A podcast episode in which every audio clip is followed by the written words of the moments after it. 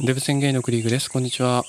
いつも聞いていただいている方ありがとうございます。今日は2021年5月30日日曜日ですが、いかがお過ごしでしょうか？まあ、今日は日曜日の雑談をさせていただきたいんですけど、うん、今日は何を話そうかな。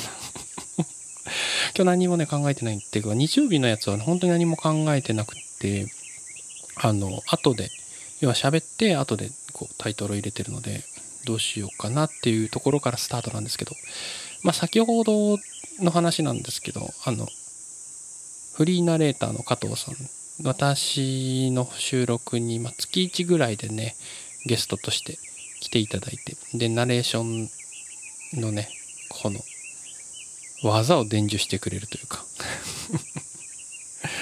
まあそ、そちらのね、方をお招きしてっていうのをやってるんですけど、先ほど収録をね、させていただいたところでございます。うん、難しいね。本当にね。ナレーションって、声をね、出す、声をこう乗せるというかね、いうところはね、本当にその、その技術的なところだけじゃなくてね、この考え方というか、心の持っていき方とかね、まあ、そういうのもね、いろいろあるんだなっていうのをね、毎回でもね、まあ、言われ、その、指摘いただくことはね、こうイメージが大事だとか、まあ、そういうね、話が多いんですけど、またね、改めてね、あの、そうだなって。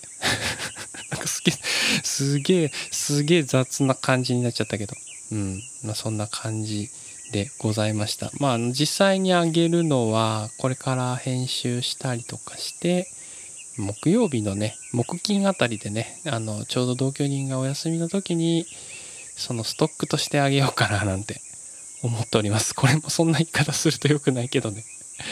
はい。最近どうですか？いや、あの、今週もね、始まりましたけども、うん。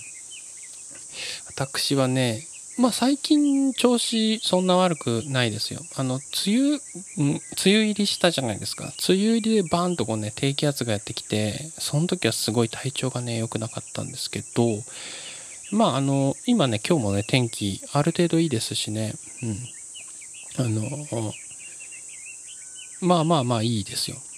うん。大体私の場合は、うんと、ヨガをやってるので、ヨガの調子で体の調子は大体わかりますね。うん。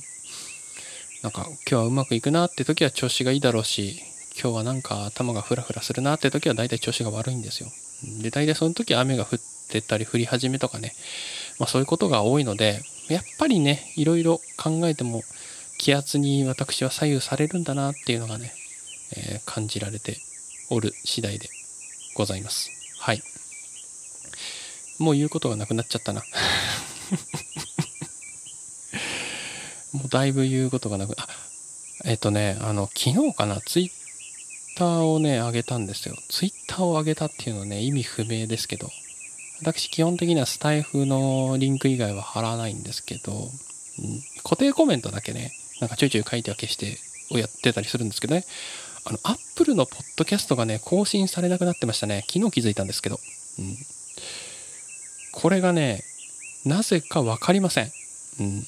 あのアップルの更新の仕方はちょっと特殊なんですよね。まあ、アンカーっていうツールを私ね、あ、ごめんなさいね、本当にめっちゃ専門的というか、知らない人には知らない話になっちゃうんですけど、私、ポッドキャストはアンカーっていうツールを使ってるんですね。で、基本的にアンカーっていうところに放り込むと、自動的にその Google ポッドキャストとか Spotify とか、まあ、そういったところにはですね、同期が自動的にされるんですよ。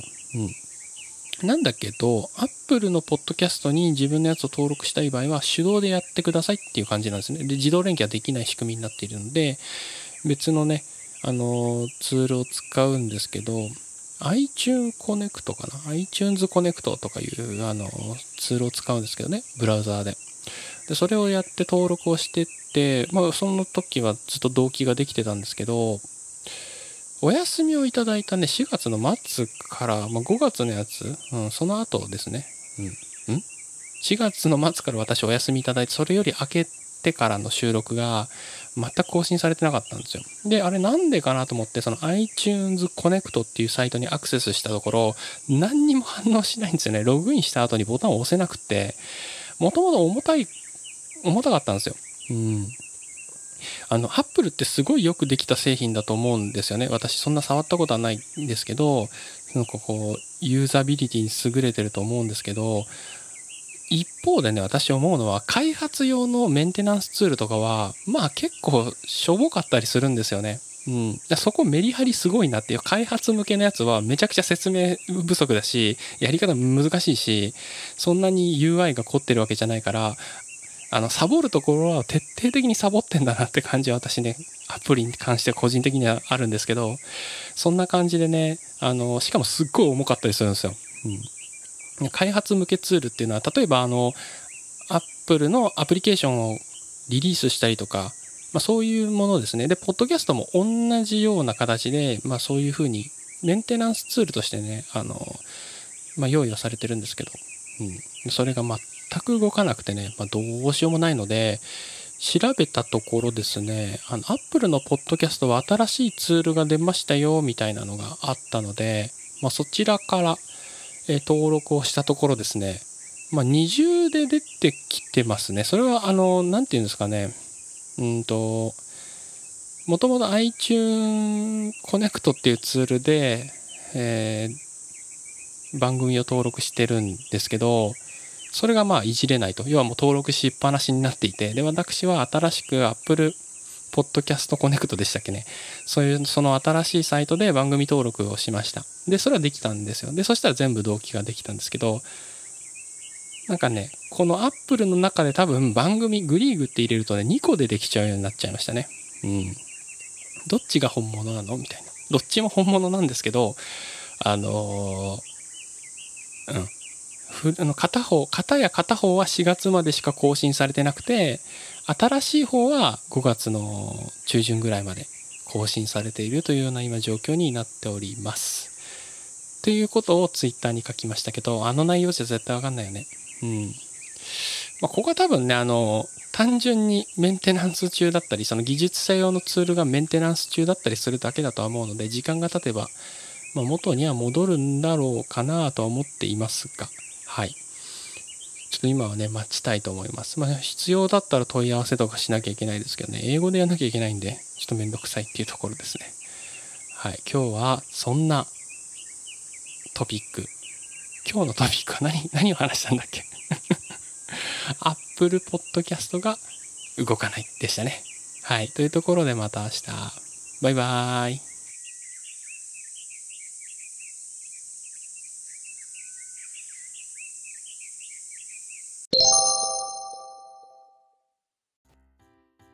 デブ宣言のグリーグです。こんにちは。いつも聞いていただいている方ありがとうございます。今日は2021年の5月31日月曜日ですがいかがお過ごしでしょうか？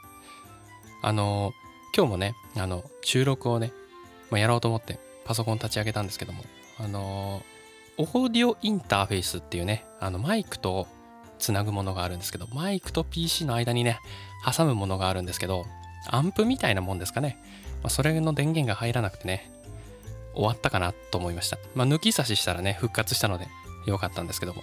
はい。まあ、そんなところですけども、私ね、あの、基本的に毎日収録をしてるんですよ。で、木曜日とか金曜日とか、同居人がいるんですけどね、同居人がいて収録ができない日を除いて、まあ、毎日、その日のものはその日に収録して、その日にあげるっていうのをね、まあ、日課にしているんですけども、どなんかネタがね、まあ、一応ネタは考えるわけですよ。こんなこと喋ろうかなって思いついた時に、その時にメモっといて、で、いざ収録ってなった時にね、このメモ帳を見て、あ、今日はこのトピックをお話ししようみたいな。まあメモ帳、本当に一行一行書きのね、メモ帳ですけども。はい、そんな感じでやっています。はい。ちなみに今日なんですけど、あの、今日のメモ書きのトピックのストックはゼロです。はい。あの、何にもない時はあるんですよ。なんか3つぐらい溜まってる時もあれば、例えば同居人と喧嘩したとか、あ何とかかんとかとか書いてあったりね、うん、こう話したいこと書いてあったりするんですけど、まあ、今日でも今日というか昨日昨日もそうね。昨日はなんか雑談系をやったんですけど雑談系は何にも考えずに喋るからいいでしょ？で今日はねあのストックが全くなかったのでストックがね大体ない時ってなんかのねツールの話か映画の話をねしてることが多いような気がします。その場で本当に思いついた。そのそのメモにも経由せずに頭の中でこれだ喋ろうっていう時のやつが今日のやつです。こんにちは。何を喋ってんでしょうね。今日はね私の収録で使ってる、まあ、メモ帳のねご紹介をしたいと思います。はい。なんかあのまいろいろね今ね昨今いろいろあると思うんですけども私はねエヴァーノートというのを使っております。エヴァーノートっていうのはかなり歴史が長くて、もう十何年、10年以上のね、あの、歴史がございます。はい。特徴としてはですね、あの、スマートフォンとか、PC とか、えまあいろいろんな媒体で、その思ったメモとかをこう書いて共有ができるっていうのがポイントです。複数の PC とか、スマートフォン、あのいろんなねもう皆さんもう1台だけじゃないじゃないですか。スマホだけとかではなくて、まあ、パソコンがあったりとかねスマホなんか2台持ってたりとか、まあ、そういう方もいらっしゃるでしょう。ね。でそういう方でもこう一つでどっかの媒体で物を入れとけば他で共有できるっていうのがメリットになります。このメリットってもう今更いろんなツールがありますよね。これ10年前だったからすごくすごかったんですよ。だから今ねこれなんで私ね、ご紹介しといてなんなんですけど、そんなね、めっちゃおすすめできるものではありません。えー、っと、まず制限がね、あるんですよ。無料版ってね、制限があって、2媒体までしか使えないんですよね。だからパソコンと携帯だったら1台ずつ。なんか3つの媒体があったら、もうそれ以上有料プランじゃないと使えなかったりするので、あの、もう今、この今時代、この2021年の世界では、もう無料でね、そんなものはね、いっぱいあるわけですよ。あの Google のね、出してる Google Keep とか、まあ、そういうものを使えばですね、本当は必要ないので、それを使えばいいかなと思います。まあ私ね、本当にもう、これはもう、何て言うのかな、もう慣れとかね、もうその、もうこの企業を応援したいっていうか、もう昔からお世話になってるからっていう感じで有料会員になってますけど、そんななんかね、使いやすいなって思ったことそんなないんですよ。じゃあやめろよって思うんですけど、まあなんかね、こう、なんかあるじゃないですか、そういうのって。なんか愛着というかね、その、もうロジックじゃない部分での、そのアイコンのね、可愛らしさとかもうそういうレベルなんですよね。うん、それでまあ使ってるんですけども。なんか私ね、思ったんですけど、なんか完璧にその使いやすいものじゃなくて、ちょっとね、使いづらいものをもしかしたら使ってる傾向があるんじゃないかなと思うんですよ。まあ、例えば Android とかのスタンド FM とかもそうなんですけどなんか文句をね多分ね常に言いたいんですよね。なんやかんやで。自分を自分で考察するとなんで使ってるのってなるじゃんだってずっとなんか文句言い文句をね言いたいんだとちょっとなんかあの愚痴を言いたいためにわざとその100%じゃないものを使ってる節があってエヴァーノートも多分そうなんですけどあの非常にねもっさりしてるんですよ。もう十何年も経ってんのに。なんで十何年も経ってて有料なのにこんなもさつくんだっていう。えそんなことねずっと思ってるんですけどそれでも使ってる理由ってやっぱりなんか文句言いたいからだと思うんですよね。ちょっと意味不明だけど分からなくもない人もいませんか？うん。そんな感じでね、あのやれることは、本当にあの、まあ、携帯でね、メモをこう入れて、で、今、私 PC の前にいるので、そのメモをね、あの PC 側で開いて読むと。読むというか見ていると。そんな感じでね、収録をしているというお話でした。はい。取り留めない話でしたが、今日はこんなところで失礼します。それではまた明日。バイバーイ。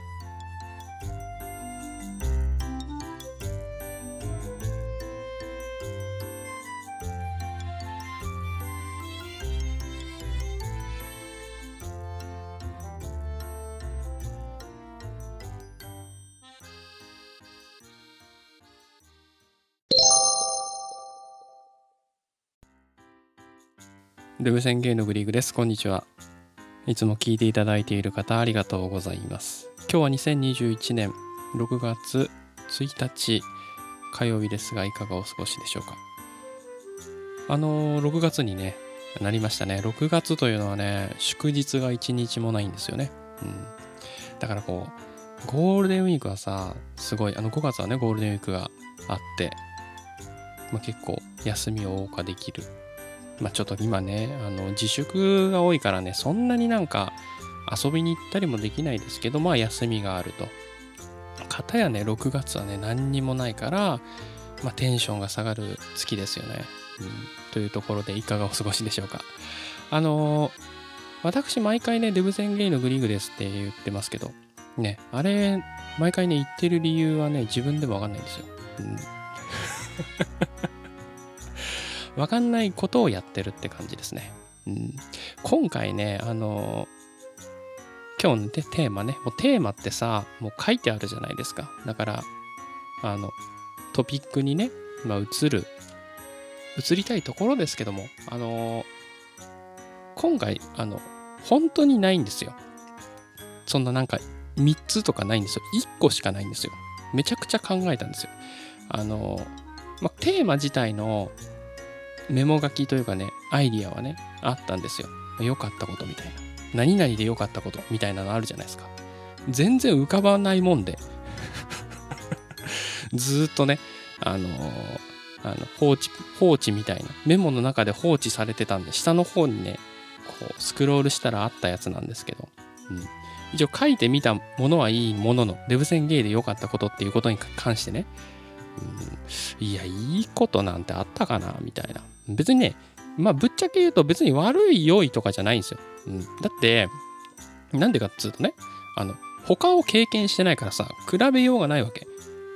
うん、体験できないじゃない。うん、想像でしか話せないじゃない。デブデブ宣言じゃない私っていうのはさ、イメージでしか語れないわけですよね。うん、だから、どうもね、あのー、良い、悪いというのはね、難しいものなんですが、あのね、一個ね、ありましたよ。これはメリットではないかというメリットがね、ありました。えー、結構引っ張りましたね。本題行く前にちょっと喋んなきゃいけないからね、うん、ちょっと引っ張りましたけど、まあね、ある時ね、うん、私ね、まあ、テレビを見てまして、CM が流れたんですよね。どんな CM だったかね、あの具体的に言えないんですけど、あややがいて、あややっていうのは、あややですね。うん。あややって本名なんだっけ？ハロプロの、ハロプロのあややですよ。うん。あの、UFO の CM だったと思うんですよ。焼きそばの CM。とりあえず UFO かどうかわかんないけど。で、後ろでなんかお相撲さんみたいなのが踊っなんか何人も踊ってるみたいな CM があってね。私、デブ戦なんで、その、パッと見ちゃうわけですよ。その、なんていうのかな。その、普通に、大体 CM 入ったらさ、スマホいじったりさ、なんか別の作業するじゃないですか。うん。その、バラエティ番組見ててね、CM が挟んだのかな。うん、そういう時って大体こう、ちょっと落ちるじゃないですか。テレビから目線が。だけど、そのテレビにプッと上がっちゃったわけですよね。うん。で、なんか、何人もいたから、そのうーん、みたいな。自分だったらこれかなみたいに、やっぱ頭の中でね、やっちゃうわけですよ。うん。この時に思ったんですよ。これは、要は、その、誘導されてるんですよね。いわゆる。うん。誘導ですよ。要は、人を引きつけるためにそういう風にしてるわけですよ。うん。で、なんでね、CM でさ、こう、可愛らしい人とか、美人な人とかが多いのかって言ったら、注目させるためじゃないですか。うん。あの、今回の UFO の CM はデブ宣言を注目させたいわけじゃないけど、コンセプトとしては絶対間違ってるけど、どっちかというとあややだけど、うん。要は、その、一般的に、まあ、こういうのが好きっていう人が多いのに属している人は、そう CM とか広告とか、あらゆる媒体で、そういう何ですかね自分のタイプの人がバンバン出てくるから若干そこに意識を向けさせられちゃうと思うんですよね。ね無意識ですよ。無意識のうちにやっぱり自分の興味のあるものタイプのものタイプの人タイプの顔まそういうところにガッと引きつけられて本来意図しない私は UFO の CM をちょっと見てしまったとそして UFO の宣伝を食ってしまったってことなんですよね。うん、まあ、そういうことに出くわす可能性がめちゃくちゃ低いなって思ったんですよ。わかります？何でもそうなんですけど、広告のバナーもそう。ね。もう今あらゆることが広告なんですよね。もう全て広告事業なんですよ。テレビの CM、YouTube の広告とか。もうそこでもあもうそのその情報の中にすり込ますんですよね。要はそのいわゆる可愛い人とか美人な人とかそういう一般的にタイプになる人が多い人が起用されるのはそういうことなんですよね。でそれに私は引っかかりにくいなっていうこれはとてもメリットなんじゃないのかと。うんまあ、ちょっと前だとあの本当ね太った人が出てくる男の人が出てくる CM ってめちゃくちゃ少ないんですよ。本当なんかお家の CM とかあの白鵬がなんかドンドンってやってるぐらいのあれあれぐらい本当にね私はその影響度合いがめちゃくちゃ少ないなってことに気づいたんですよ。はい。えー、これがメリットですはい。えー、なんで世間一般よりもその何て言うんですかこのちょっとこう誘導されにくいんじゃないかっていうことですね。うん。はい。えー、このネタでね、えー、持たせました。はい。これ以上のメリットは考え、思いつきませんでした。ということで、今日はこんなところで失礼します。また明日。バイバーイ。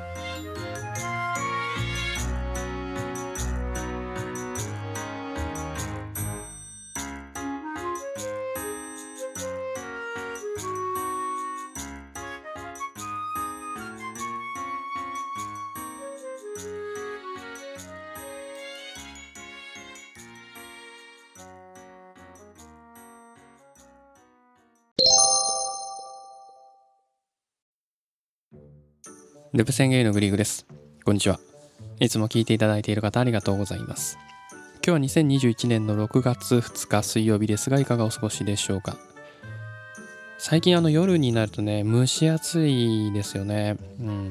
私若干冷房を入れたり、除湿をつけたりね、するんですけど、今度はね、あの、除湿とかね、つけるとね、寒くなってくるんですよね。で、温度をね、下げたり上げたりっていうのがね、まあ、やるんですけどね。まそれでも、結局なんか、エアコンのそのシステム的には、この温度になったら止まっちゃうか、この温度になったらまた動き出すみたいなね。そういう簡易的なね、古いエアコンなので、そういうね、動作しかしないので、効きすぎたりね、効かなすぎたりね、するっていうのがね、最近ね、困って、結局つけたり切ったりしてます。ちょっと電気代がね、んもったいないというかね、あんまよろしくない行為ではあるんですけど、なんかそういうのを繰り返しております。去年ね、あのまあ、私、ここ、まあ、同居10年ぐらい住んでるので、エアコンも10年選手なんですよね。で、去年ね、あのなんか、お家のその掃除サービスみたいなのをね、お願いしたことがあったんですよね。うん。エアコンの掃除代行みたいな業者さんが来てくれて、でやるっていうのがあってそれをやったらねあのものすごい効くようになりましたね冷房が。ちょうどね去年の夏前ぐらいにねやってもらったんですけどもあこんなに効くんだエアコンってってあのいうことがあったので長らくエアコン使ってる方はねそういうのやってみるとすごいあの買い替えるね前にねやってもらうと買い替えたかのようなね動きに戻るかもしれません。はい。というところで今日はね、あの、家電についてね、お話ししようかななんて思います。まあ、とは言っても、まあ、今日は短くね、一つだけお話ししようかなと思います。皆さんね、あの、ドライヤーって何使ってます？ドライヤー。私ね、かなりいいドライヤー使ってるんですよ。なんか、言い方うざいでしたね、今の。今の言い方うざいでしたけど、あの、ダイソンのね、ドライヤーなんですよね。うん。これまずね、価格なんですけど、あの、オープン価格にはなるんですけど、まあ、4万ちょいぐらいするんですよね。ドライヤーで4万とはいかがなものかって話じゃないですか。まずそもそもね。うん。なんですけどね、私これね、もう5年は持ったかな。その時は発売されてなかったかもしれない。とにかくね、このね、ダイソンのドライヤーね、発売した瞬間に買ったんですよ。うん。なんでかっていうと、なんで買ったかっていうと、めちゃくちゃ高かったから買ったんですよ。もうな、何かなと思って。異常事態じゃないですか。ドライヤーにさ、人生でさ、4万以上もかけるなんて絶対ないじゃないですか。一生。だけど、なんか体験してみたくなったの。その買うドライヤーにその4万をかけるって行為をどうしても体験したくなってちょっと病気ですよね。うん。で使ってみました。もうねまずねびっくりしたすごいのはもう風の量がもう半端ないです。もうその何ていうの？毛根まで行くというかね。もうすごいんですよ。風がブーンって。うん。もうととにかくそれ。ドライヤーだからさ当たり前なんですけどね。うん。なんか、まあ、最近はね全然行くことなくなっちゃいましたけど銭湯とかさあのまあ行ったり、えー、した時にね備え付けのドライヤーとかあるじゃないですか。ああいうのでね、乾かすと、なんだこれはって思思っちゃうんですよ。もう家、家のね、やつはダイソンだから、なんだこれもう吹いてるのか吹いてないのかわかんないぐらいの、もうね、そういう感じになっちゃいました。そのドライヤー体験が、もうあれがデフォルトになってしまうので、なんて、なんて吹いてこないんだ。なんて頭に風が吹いてこないんだみたいな、あの、そんな状況にね、えー、陥るぐらい、えー、依存性があるね、ドライヤーでございました。本当手放せないですね。で結局ずっと使ってるので、まあ、その費用対効果がいいってわけじゃないんですけどあの壊れたりもねしていなくて私ね本当にドライヤーよく落とすんですよ。まあ、あのちょっとね家のね、まあ、家でそのドライヤー置いてる位置がね絶対悪いと思うんですけど上の棚に置いてあるんですよね。うんとまあ簡単に説明すると、まあ、洗濯機が置いてあって、まあ、上に棚があるんですけどそのまあ、上に棚があっていろいろ物が置けるようなスペースがあるんですよ。でそこにねこうドライヤーポンって入れるんですけどドライヤーってあの電源コードがねついてるじゃないですか。でまあ毎日のことだからそのドライヤーポンって上に置くんだけど電源コードがこうタラーンってこう垂れ下がってブラーンってこうねジャングルみたいになっちゃう時があるんですよ。でまあそのままにしちゃうみたいな。めんどくさくてね。でそのままにしといて例えばその洗濯物を取り込む時とかにそのコードを引っ掛けて本体が降ってくるみたいな、まあこれ皆さんもあるあるだと思うんですけど、まあ、それをねやっちゃうんですよ、うん、何回かね、うん、年に1回ぐらい。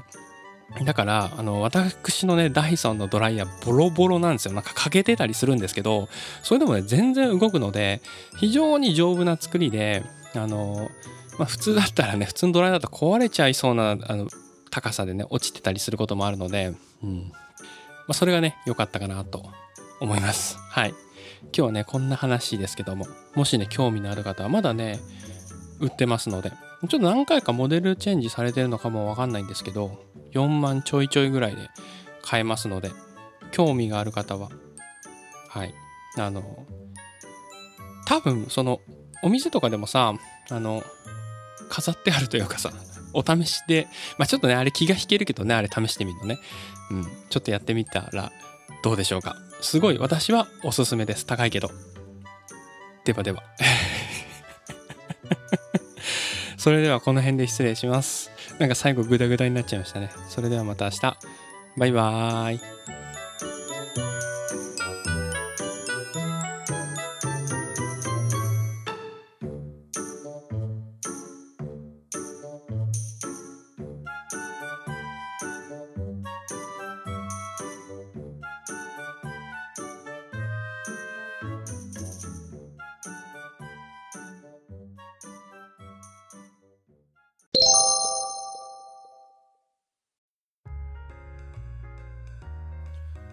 デブ宣言のグリグです。こんにちは。いつも聞いていただいている方ありがとうございます。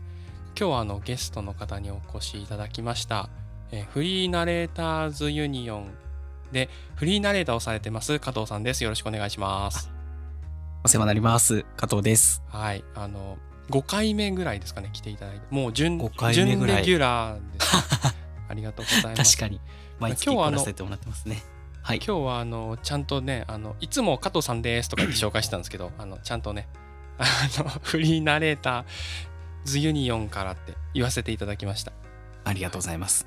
ちょっとねあのもともとねえっ、ー、と4月末ぐらいにね収録の予定があったんですけども私がお休みをねしてしまうことができてしまってあのだいぶ空いてしまいましたけどもはい、そのはい、その時はねすいませんでしたね。急なとんでもないです。急なお休みのご連絡になってしまって、はい、とんでもないです。毎日をねやめてしまったんですけど。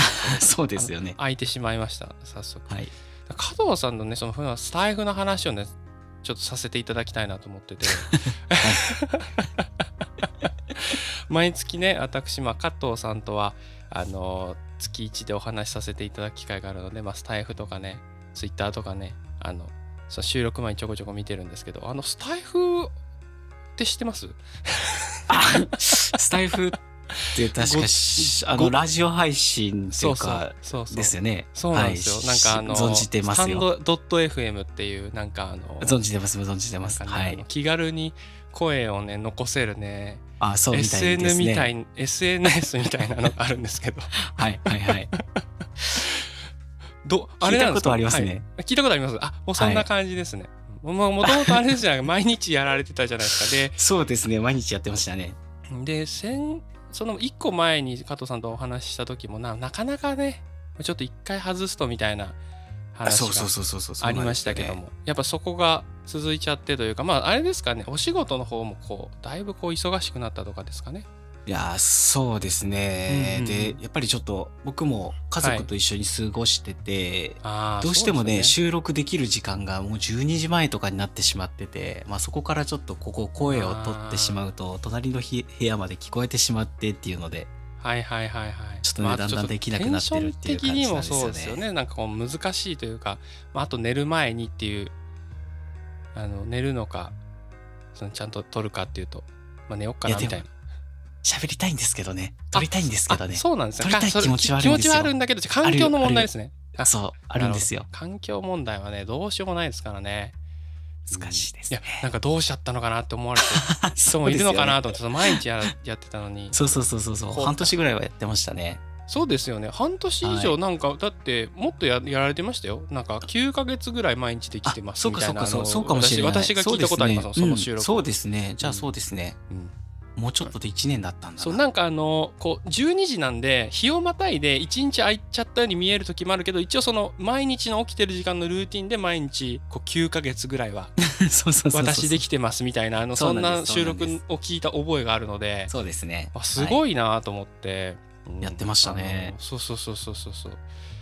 だからあのそっからね なんか週に1になり月に1になりそしてあの今上がってないみたい今なスタンド FM って何でしたっけみたいな。そんな感じですね。そういう人も多いでしょうね、うんうん、どうしてもね難しいですよね本当に続けていくの。最近のスタイフ事情はどんな感じになってるんですか？まああのちょっと私もねそのスタイフを語れるほどですねあのわかんないんですけどあのみんなやってないですね。あそうなんですか？みんなやみんなっていうのはその私もそんななんていうんですかそのしてる方はそんなにいないんですけどあのだんだんなんか要はフォローして私がフォローしているその画面出るじゃないですか一覧で、出ますね。そはい。そこがもう更新がなんかないないんですよね。あそんな感じなんですね。そうなんですよ。私は別にそんななんかこう増やしていってないからやり始めた時からずっと固定のままなんですねフォローさせていただいてる方ってほとんど、はいはいはい。なんでそのそこに、まあ、加藤さんとかもいらっしゃる中でまあそう加藤さんみたいにこうだんだんおお忘れになっていく方が 増えてい続出していってどんどんどんどんどんどんこの一そうなんです日に上がる量がねめちゃくちゃ減ってきてますね。ああそんな感じなんですそねんな感じですね。ああじゃあちょっと復活しないとダメですね。そう。まあまあまあちょっとまあね環境問題があるからねなかなかね難しいところではあるかもしれないですけどね。整ったら。うん。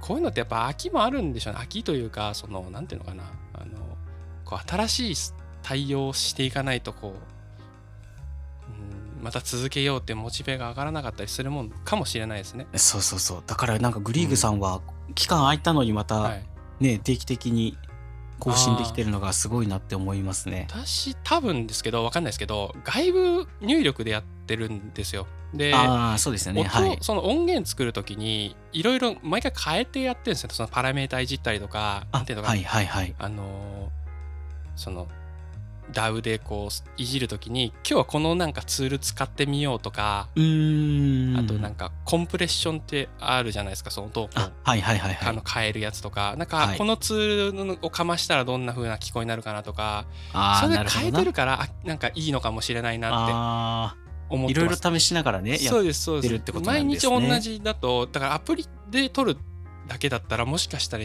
私も続いてないのかななんて。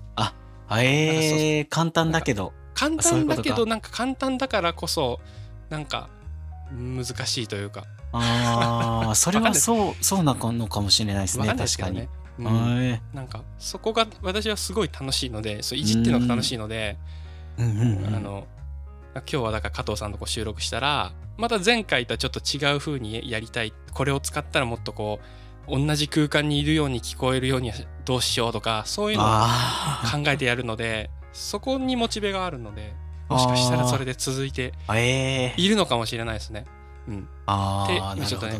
偉そうに語ってみましたけどそあんななんかいやそんななんか多分ないです。あんまあんまあんま気にしてないのでだらだら続いてるっていうのがあるかもしれないです。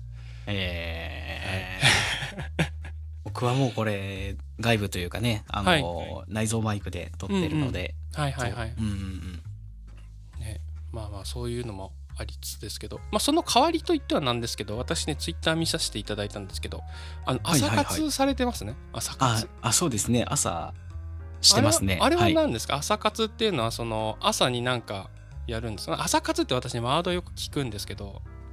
えーっとですね僕がちょっとあのー最近ある方にはい。レッスンしてもらってて、あそれはああのナレーションナレーションのレッスンですね。そうそうそう、はいはいはいはい。しててでその人がひたすら言ってるのが、あのーナレーションを読むときに余計なことをするなって言われるんですよ。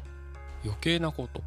するな。例えばなんか大げさになんか強調しようとしたりとか。ああそのあなるほど。なんかそのメロディーで表現しようとしたり、なんか難しいんですけどそのうんうん。音の工程をすごく揺らしながら伝えようとしたりとか、はいはいはいはい、はい、そういうのはいらないからひたすらその上から下に上から下にっていう風にナレーションって結構言われるんですけど音を最初の音を高めに出してそこからだんだんだんだんなだらかに音を落としていくっはいはいはていう形の読み方をしろって言われててまあなかなか僕もできてないんですけど、まあ、朝一で、はいはいあのー何も考えずにもうただ棒読みで読むだけでいいからやってたらその、うまくそのなんだろうな余計なことをせずに読めるのでまあそれをやりなさいって言われてて。なるほど。朝だとちょっとこう意識がまだこう立ち上がってないからその時にこう読むと今言ったようなその雑念というかそのそうなんですよね。いやそういうのが少なく読めるとういうん。ところですね。そうそれをやれっていうのと、うん。あとはなんかねあの、うん。感じたことを毎日発信できたらいいなと思ってしばらくやってましたっていう、うんうん、ややつです。朝朝活もちょっと止まってますよね。そうそうそう止まってるんですよねすいませんねなんか うるさくて私が。これも毎日できてないんですよみたいな。でもねあれやうるさいやつで申し訳ない。うん。でも意外と反響があったのであれやってた時は。そうですよね。なんかすごいなんかそうそうそう。いろいろ反応がすごいなと思って。だから面白いっていうかやうん。やっぱ発信するのって大事だなと思って、そうですよ。うんあのスタンド FM を忘れないでください。そうそうそうそうなんですよね寂しくなっちゃうから。ね やってる人が少ないと。あれもしかしてこの国誰もいないんじゃないかなと思う時ありますよ。本え当に。そんな感じかすごいな私はあの、あの、なんていうのかな、その、アナリティクスでしたっけ？ああいうなんかその、あーああいうのとか見ないんですよ。あの、疲れちゃうから。えーだからああいうの見ないから、本当にわかんないんですよね。もしかしたらここにはほほぼ私しかいないんじゃないかみたいな。まあホーム画面でね、あのいろいろ出てるから、いるいるはいるんだろうけど、みたいな。うんうんうんそんな、ね、時に陥ることがあるので、はい。あのなるほどなまあ、なんか週1とかでもね。あげたいですね声聞きたいですよねあのね 僕ねこれねあのはいはいはい母親にバレてるんですよこのチャンネルがああ、そうなんですね。なかなかあれですね、スタンド FM やって、その、それを分かるってなかなかトレンド走ってますね。いややばいでしょ。おあのねいやいやいや昔なんかその仮でホームページを作ったんですよ。自分自身。身のでそのホームページをはい。まあ送ってて。はいはい。でそのホームページの中にツイッターがねそうん。の一つ記事だけですけど見れるような場所を作ってて、うんまあそれ結局動かして。あれですよね、その自分のツイートだけがこう、そうそうそうそう。見えるような、ありますよね、埋め込みが。結局それ動かしてなかったんですけど結構チェックされてたらしくてでそこでスタンド FM バレてああ。でそこから結構聞かれてるっていうあ、それはちょっとあれですね。そう恥ずかしいですね。っていうか、それはかなり考えて発言しちゃいますね。そうそうそう。だから、結構ね、あの、更新が途絶えてたら生きてるとかね、心配のメールが来るっていう。あ、そうなんですね。ちょっとあなた、あの、やってない。あ、同じこと言われてるんですよ、私。そうそうそうそう。ありましたね。あげんとなと思いながらも。なんで更新してないのって、あ、うんでも親からしたらいいかもしれないですね声うんちょっとね定期的に聞けるのは元気にしてるのかっていうところそうそうそうそうそになるう。し、うん。なんかやっぱ文字よりもね声の方がいいですもそうなんですよね。そうなんですよね。何でもいいですもんね、別に内容も声がそうそうそうそう聞ければいいみたいなのが。あるからうん。なるほど。でもちょっと加藤さん側からするとこっぱずかしいです ちょっと内容は考えちゃいますね。なんかあの攻めた内容が。いやでもどうしよっかなとかなりますね。ちょっとね、躊躇しますね。考えちょっと考えますちょっとよね。考えますよね、はい。はい。なるほどね。ああ、そっかそっか。お母さんも見てるというところでうん。あであごめんなさい。朝活のね話ちょっと戻戻らせていただきます。とはいはい。意識をしないというか今までね私ね一応まあまあ、少ないですけどちょっと教えていただいた中ではイメージを大切にするともあ。そこは大事だはい。って言ってたじゃないですか、はい。そことのバランスが難しそうだなってすごいそうなんですよね。難しいんですよ。うん。そうそうそう。そうですよやっぱりねイメージすればするほど、なんだろうな、表現したいとか、そうですよね。気持ちが溢れてきて、急うん。なんかし自然とボリュームが上がっちゃったりとか、僕の場合はその、声のトーンが地声地声よりかなり上目で出ちゃったりするんですよ。はいはいはいはいはい。でもそれって結構そういうプロの方に言われるのは、はい。作ってるとかな嘘の表現になってるっていう風に結構言われてて。なるほど。そうそう。だから気持ちはちゃんと持つんだけど、はい。まあ、それでなんだろうな声が安定しないようにならないとか、うんうんうん。さっき言ってたそのバランスがすごく難しくて、まあ、それを今調整してる感じですね。なんかそのイメージを膨らませたらこう強弱は大きくなったり声のトーンが上がったり張ったりとかね、うんうんうん。してしまいそうですよね。そうそうそううん。そうなんですよね。それはだからなしなないってわけじゃないですよそこはバランスの問題ですよね、きっと。そうそこはそうそうそうそう。ちゃんとありつつもそのなんていうんですか？抑揚はつけるなんなんですかね？意識意識がな 難しいですね。うんそうなんですよね。い相反するこう要素みたいな感じそうそうそうしそうそうますもんね。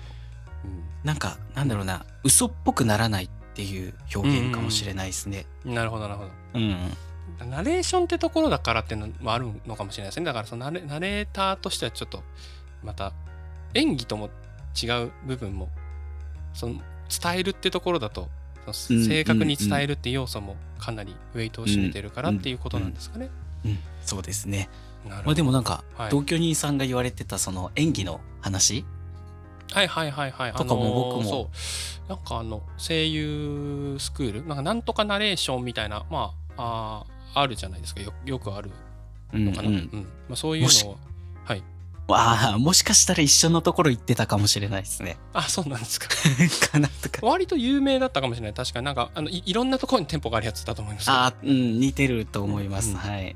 あそこでなんかやられてたのは、やられてたのは、なんか演技、基本的になんか演劇ばっかりやってるって言ってたそうそうそうそうそうマイク前なんか立たなかったですね。うん全然。その、うん。一応そのナレーション声優を目指すのでそういう声優の収録みたいなのはやるんだけど基本的なそのレッスンのやりやり方？やり方としてはもう,、あのお芝居を演劇をずっとやって配役をやっててセリフをずっと覚えてましたね、そう。なんか結構そういうところも多いんじゃないかなと思います。ああそうなんですね、うん。へえだからそこはだからあの演技力というかそなんていうの？演技力ですよね。うんうんうん。ちょっと語彙語彙が出てこなかったんですけど。そうだからそこもへえって思いましたけど。それをちゃんと多分あれですよね。そこはちゃんとできた人がその次のステップでっていう話ですよね。ききっとその朝活の話は。だからそれを表現がちゃんと自由にできるけどあえてそのその抑揚というか声の張りというところはなるべくそのうん一定にするっていう、うん多分もっと高度なね、話ですよね。ただ棒読みでいいってわけじゃないですもんね、当そうそう。然ですけど。そうそうそう。地盤があって、うんうんうんえーそういう話をすると、うん。そこで朝活されてるってことですね。そうです。わかりました。ありがとうございます。でね、あのもう一個あるんですけど、あのおツイッターはい見ててね、あの、はい。ジョイサウンドアンバサダーって何ですか？ああ、あれはですね、僕、あの、結構ジ、ジョイサウンドの公式が、はい。まあ、毎年公募してるんですけど、はい。で全国で100人ぐらいうん選ばれて、一緒にそうんうんのジョイサウンドを全国に広げていく活動をしてて、へえそうなんですね。ありがたいことに僕も今期で3期連続でやらせてもらってるんですけど、その100名の中に選ばれてるってことですか？あ、そうです、そうです。へえすごいですね。なので、グリーグさんも興味あれば、あの、うん応募できるし、なれるんですけど、まあ、どういうはいはいはいはい。えーっとですね、そのジョイサウンドの中の人はい。もうその運営事務局っていう方がいらっしゃって、まあ、その人たちが主にまとめてくれるんですけど、はい。全国のその歌が好きな人たちと Facebook のグループを共有して、はい。まあ、毎月月1でイベントがあったりとか、うんうんうん。まあ、例えばそのカラオケ大会とか、えーなんかね柳光恵さんっていうテレビで結構出てるボイストレーナーの方いらっしゃるんですけど、はい。まあ、その人のボイトレを受けられたりとかはい。なんかその歌フェス歌好きフェスとかそのフェスにちょっはいとスタッフで呼ばれたりとか、へえ。そうそう一緒になんか新しい採点アプリの座談会で意見出し合ったりとかなんかそういう活動を年間通じてやってるものです。結構あれなんですか？カラオケとかそういうのお好きで、まあ、そういうの参加されたんですか？あ、そうです、そうです。あそうなんですね。そうです。歌結構好きなんですよ。はあはあはあなるほどうん。なんかボイトレもなんか受けられてるような話をあ、そうです、そうです。ど。っかのツイートで見ましたけども。なんかやっとなんかあのお前の声が聞けたみたいに言われましたみたいなあそうそましたけど。めちゃめちゃ見てるめちゃ見てる。気持ち悪くて。いやいやいやいやいや、わかりますよ、その気持ち。昨日ストーカーばりに見てるんですわかります、ツイッターにわかります。うん あそれはそういうだから何回も重ねてうんようやくその自分の声がみたいななんかちょっといいいいとこまで来たなみたいなそうそうそうそうそう。のがあった。手応えがあったんですね、それはさっき言ってた本当にその地声で喋れてないというか歌でもそうだったんですけど、はい。歌う時になったら歌うスイッチ入っちゃうんですよ。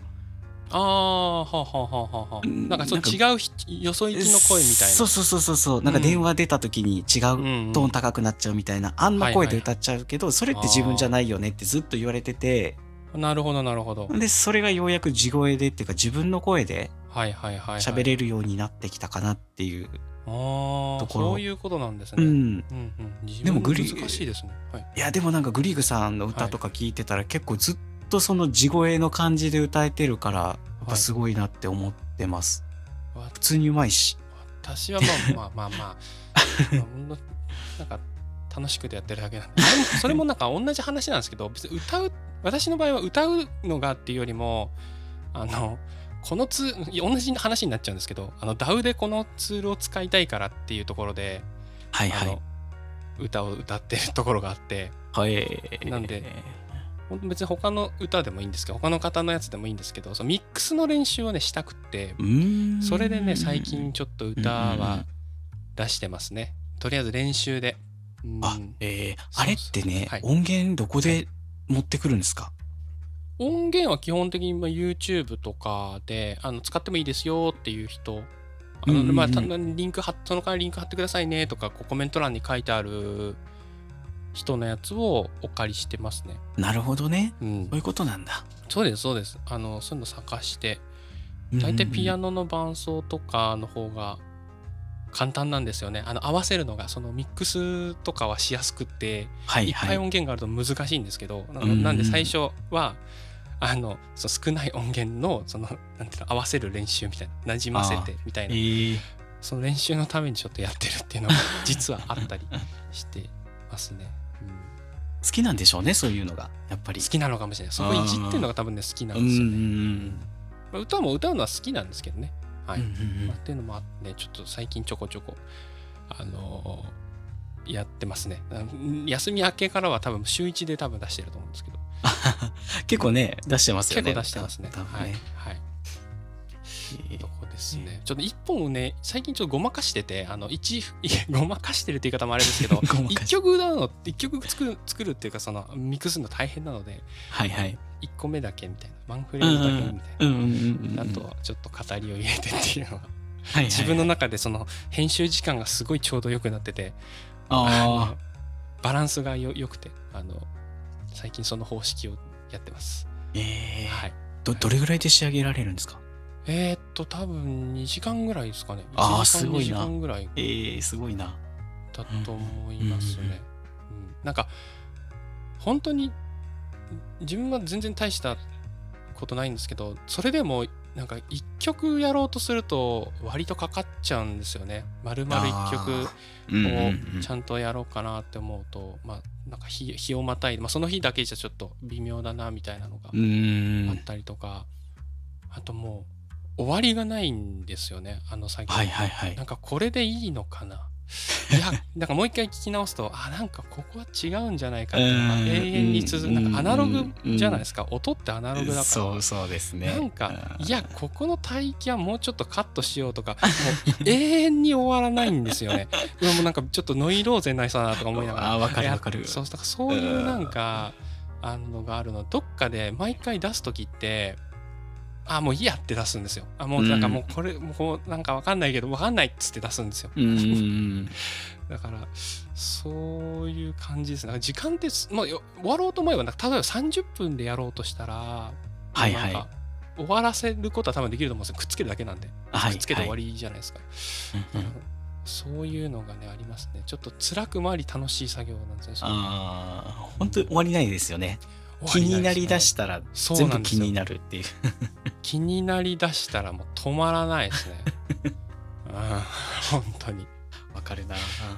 ナレーションも同じですね。その卓録であの納品される場合もそうですよね。いや一緒ですね。一緒ですよはい。ね、そう。で撮り直したら撮り直したであのー前後のバランスでまた前前も気になって撮り直しちゃったりとかね。あーわかるなそうそうそそうう要はあれですよね。ここの部分のこの全体の中でこの前半はこっちの方がいいけど後半こっちの方が良かったってパターンでもそれをつなげるとなんかもう違そう違う状況で喋ってるつながりがおかしいってやつですよね。そうなんですよね。そうそうそうそうそう。ねえ。なんか難しいですね。だかうん。らそのここはだからその修正というかねそのミックスレベルでどうにかなるのかやっぱ元の元から取り直すべきなのかっていうところもめちゃくちゃ迷いますよね。でもうん取り直したらまた時間かかるしなみたいな。そうそうそうでまた取り直していいものができるかっていうとまだそうでもないじゃないですか。そうなんですよね永遠に。そうなんですよ永遠ですよね。その輪廻が回って。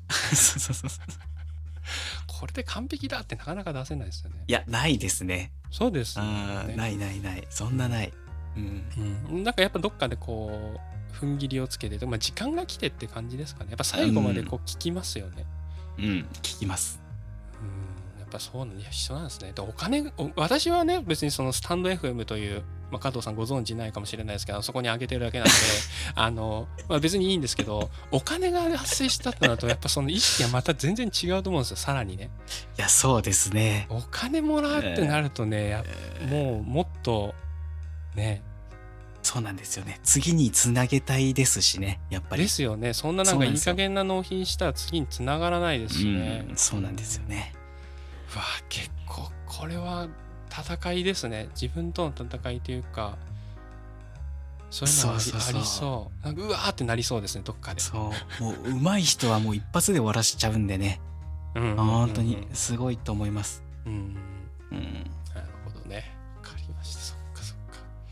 そこは歌とかもね通じるものがありますね。やっぱり歌まあ何でもそうですけど。はい。絶対歌はね、あると思います、通じてるところ多いと思うな。うんうんうんうん。うん。なるほど、わかりました。ありがとうございます。まあ、こんなね、ところで、今日は、えっ、と、どのぐらいまで来たかな。ちょっと待ってくださいね。あ、今日はね、いい感じで、いい時間なので、そろそろ、はいはい。今日はね、軽くね、またちょっとね、ナレーションのご指導いただければいいかななんて。あはいわかりました。よろしいですか？前とね同じだいぶ空いちゃったのであのまあ同じやつを1個だけ今日は「うんうん。目疲れてませんか?」シリーズをやらせていただきたいなとはい。思います。今日はそのまあ私はねままだ大丈夫ですか？はいすいません。はい花粉症ですか？いや大丈夫です。もう治りました。治ってないですよそれ そんなすぐ治んないでしょじゃあ、はい、ごめんなさい。何でしたっけ？私はあのまだその全然なのであのイメージを重視でいきますね。イメージをもう膨らませて読ませていただきたいと思います、よろしくお願いします、お願いします。目疲れてませんか？そんな時効果的なのが眼球運動。軽く目を閉じて眼球を右左右左上下上下。ぐるーっと右回り左回り。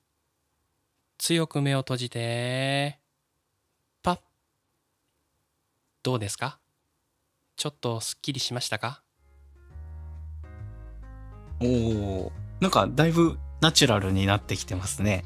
すごい聞きやすかったです。前回そのご指摘いただいたのが 実際目を動かしてますか？っていうね指摘があってまあでも確かにおっしゃる通りなんですよね。これはうん。眼球運動の話なのでその本当に自分がこう何？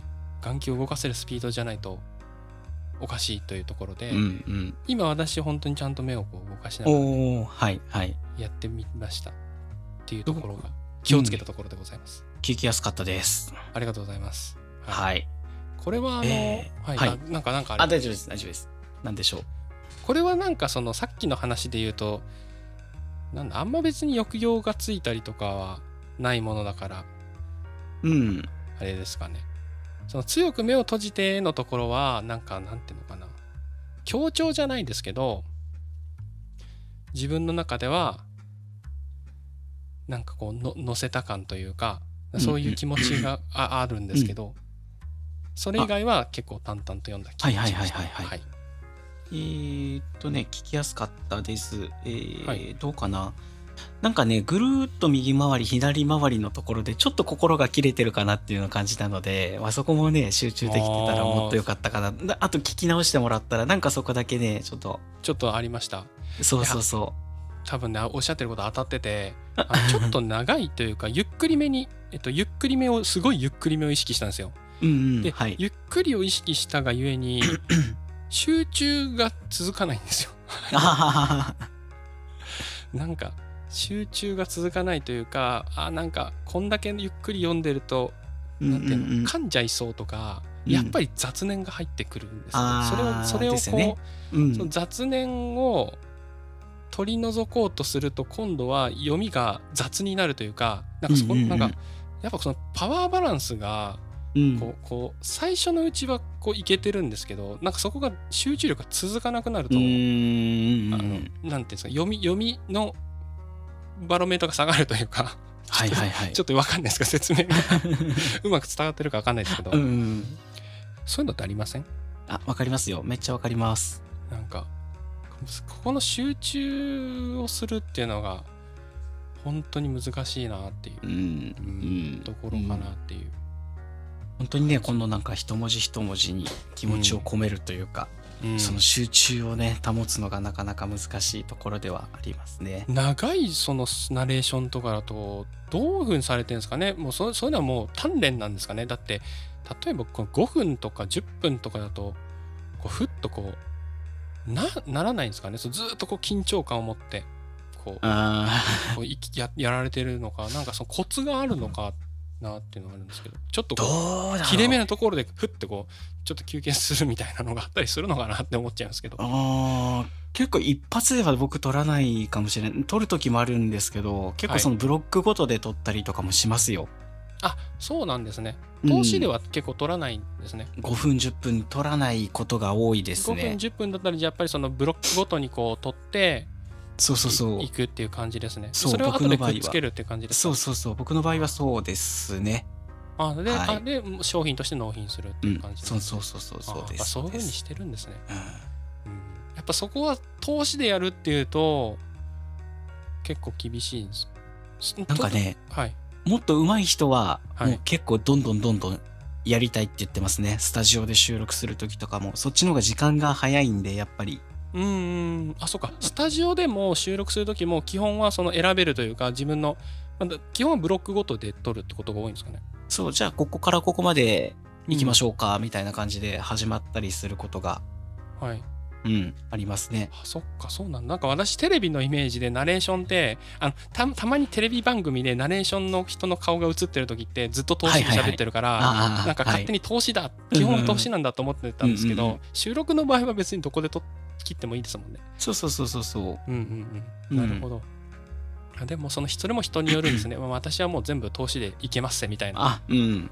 人は、まあ、そういうふうにちゃうと思いますずってるってことですね。はい。ああ、はいはい、わかりました。なかなか。あちなみにね、先に聞こうと思ったんですけど、どうですか、おしあのーこれ、このパートは終わって、あのーはいはいはお仕事のそのバランスっていうのはもう、ぼちぼちいい感じで来てるんですか？あだいぶね、上がってきてますね。上がってい、いきてます感じに。あ、いい、いい、いい、あ、いいえっと、あ個人的なことですよね。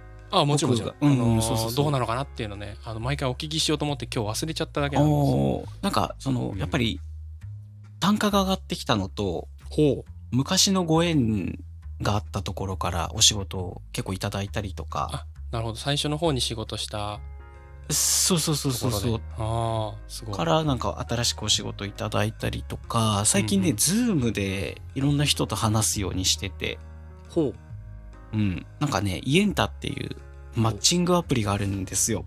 ほビジネス系のなんだろうな、僕だったらこのナレーターとして登録してて、う。うん。まあ興味ある人、動画編制作者とか、ああ、な。VR 関係とか、はいはいはい、はい。そうそういう人たちと、まあう、ん。つながって、うんうん。まあ、ズームして一緒にお仕事の話をするっていうのをしてて、そこから結構お仕事いただいたりとか。新しい人つないで。でいただいたりとか、そうそうそうそうそう。まあ、営業のマッチングツール、アプリがあるんそうですよ、ね。そうそうそう、そうなんですよ。マッチングっていうとね、もう出会いしか思いつかない。恋愛しか思いつかなかったですけど、でしょ？そうそうそうそう。ビジネスも今は、その、マッチングがあるんですね。そう、あるんですよ。なるほど。でも確かに理にかなってるかもしれないですね。こういう、うん私こういうスキル持ってますっていう人がいて、こういうスキル持ってる人を探してますっていう人がいたら、マッチングしてみたいな。そうなんですよ、ね。話してっていうことなんそうですねそうそうそうそう。へえ、なるほどね。確かに。全然関係ない大学生とか、美容ライターの人とか、なんかはい JTB の社員の人とか、なんかそういう人とうん。つながってたら、何かあった時にその人を紹介できたりとか、逆になんかその人がナレーター欲しいなって思った時に声そかけてくれたりとか。由で、あ、こういう、あ、こうあのー、慣れた、知ってるよみたいな感じで声かけてくれるそうそうそうそう。そうそう。なので結構時間があればはい。するようにしてます。なるほど。営業活動ですね。はい、そうです。営業活動もだからいろんな風にできるんですね。なんか営業っていうとこう足を使ってみたいなねイメージありましたけど、そうそうそう。メール返ってこないんですよね。やっぱりね、メールは返ってこない。本当に。う。そうですか。あもう時代はマッチングアプリなんですね。いやそれはちょっとね面白いな。ーなんか文章だけより、やっぱ声聞いたらちょっと親近感湧くじゃないですか。うんうん確かに確かにそうですね。そうそうだし、うんもうこれより顔を見てズームしたらもっと合うし、まあ実際にご飯とか行けばもっと合うしっていううんうんうん。ことでね、やっぱ文章だけより喋った方が、はい。うんいいということですね。そうそうそうそうですそうです。わかりました。頑張ってください。頑張ってください。変な感じになっちゃった。それでは今日はね、この辺で失礼しようと思います。あ ありがとうございます加藤さん、ありがとうございました。また、ありがとうございます。よろしくお願いします。はい。はい。それでは、また明日。バイバーイ。バイバーイ。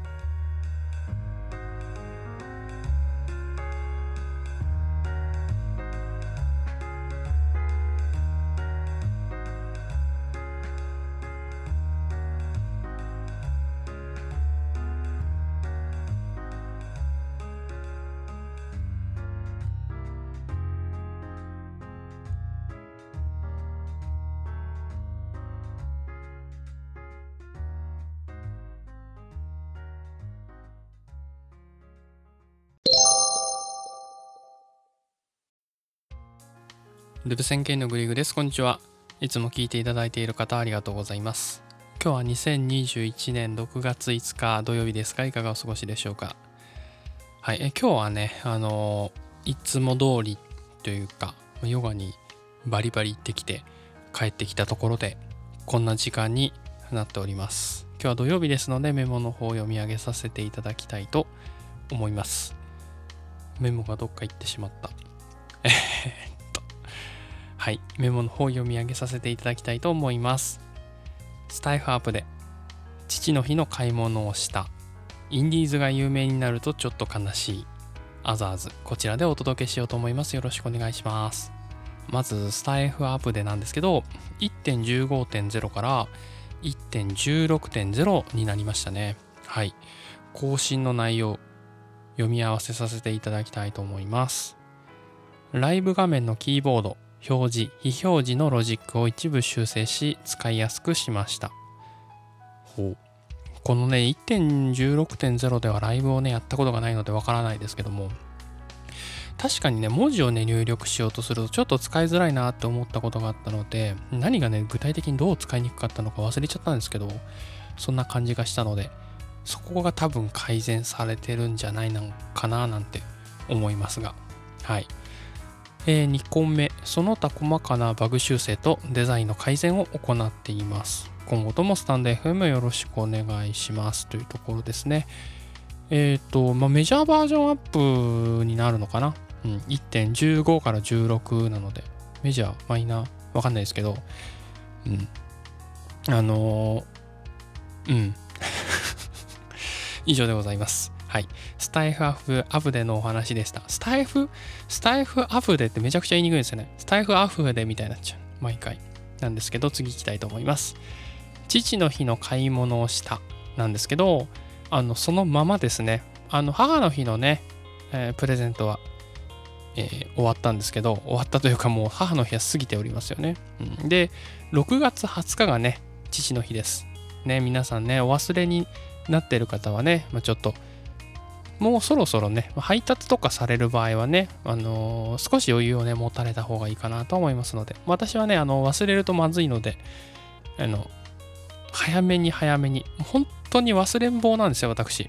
なので、この母の日を送っといて父の日を送んないってなると、ちょっと揉め事になっちゃうので、拗ねちゃったりするじゃないですか、きっと。だからまずいんですよ。で、揉め事はね、あの、ごめんなので、私ね、うん。なので、あの、絶対忘れんどこうっていう感じで、もう早めにあの処理させて、処理っていうと、処理って言ったら言い方すごく悪いね、今のね。なんですけどね、でね、母の日はいいんですよ。母の日のプレゼントってね、むちゃくちゃ何でもいいんですよ。本当に。ぶっちゃけね、あのー、そんな気にするタイプじゃないから。うん、まあなんか、その気持ちが嬉しいよ的なね、あのそんなノリなので、本当物自体はですね、毎回その、お花屋さんのお花とか、もうほんなんか消費するものをね、渡すようにしてますね。なんか物をあげちゃうと一生捨てないので、あの枯れたりするもの、うん、こう、毎回ルーティンになってった方がいいじゃないですか。なんか、例えば何かの銅像をあげたとしたら、その銅像多分ずっと飾っちゃうと思う、飾ってくれると思うので、うん、あの、例え話ですよ。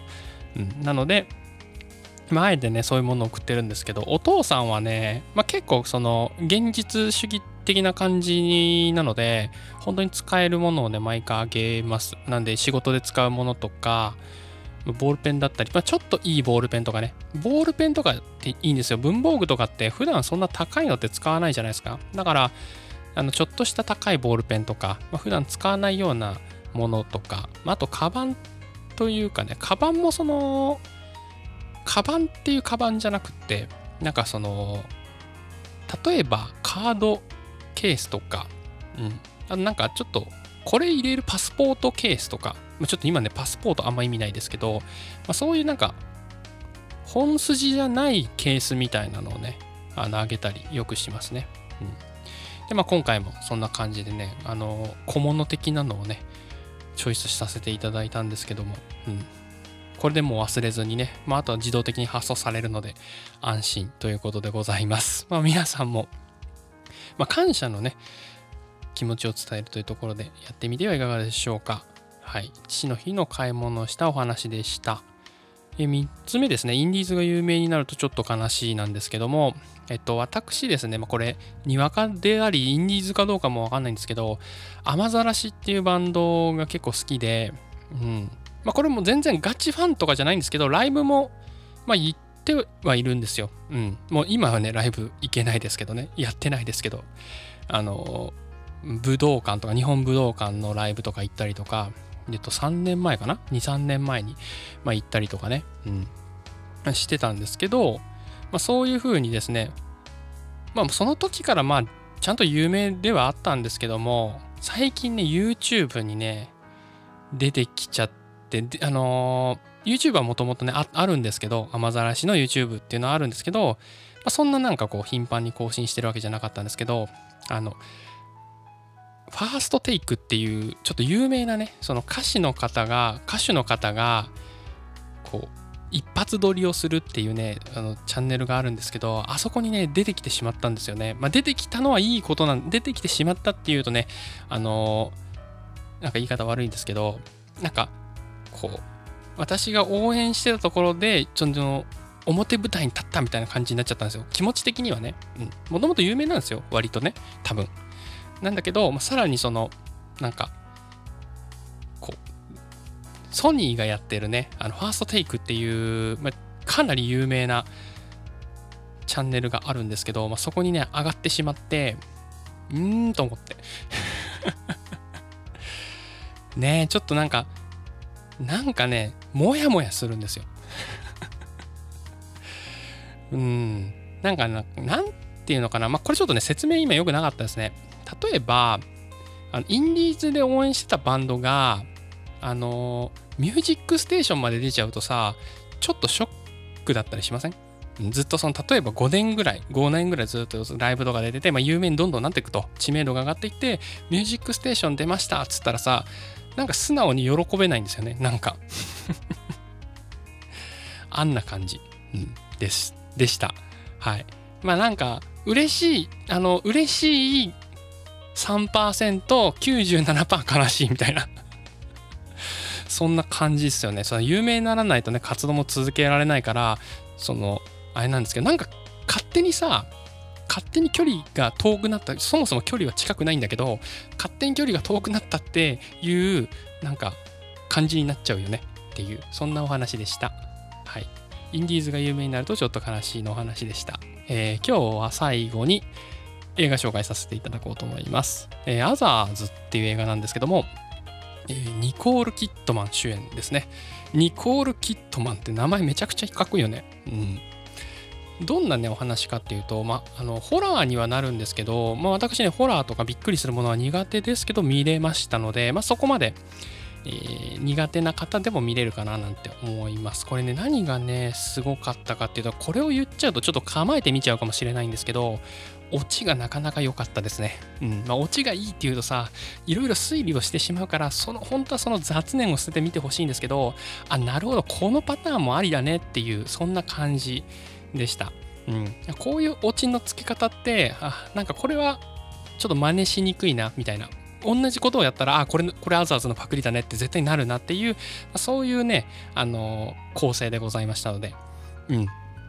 おすすめです。ちょっと怖い雰囲気もあるんですけど、最後かなりすっきりめに終わるので、あの、そしてですね、時間も短いのかなうん、だいぶ100分ぐらい、104分、普通か。1時間40分ぐらい、えー、ありますけども、あのー、結構さっくり見れますね。なんかだらけた部分がね、かなり少ないので、そしてまあ、ニコール・キットマンの、あの、素晴らしい演技も相まって、あの、いい作品になっておりますので、もし興味があれば、これは何で見れるんだろう？ネットフリックスにないかもしれないんですけど、あの、ツタヤにはね、あると思いますので、2001年の作品でございます。はい。というところで、興味があればご覧ください。それでは今日はこんなところで失礼します。バイバーイ。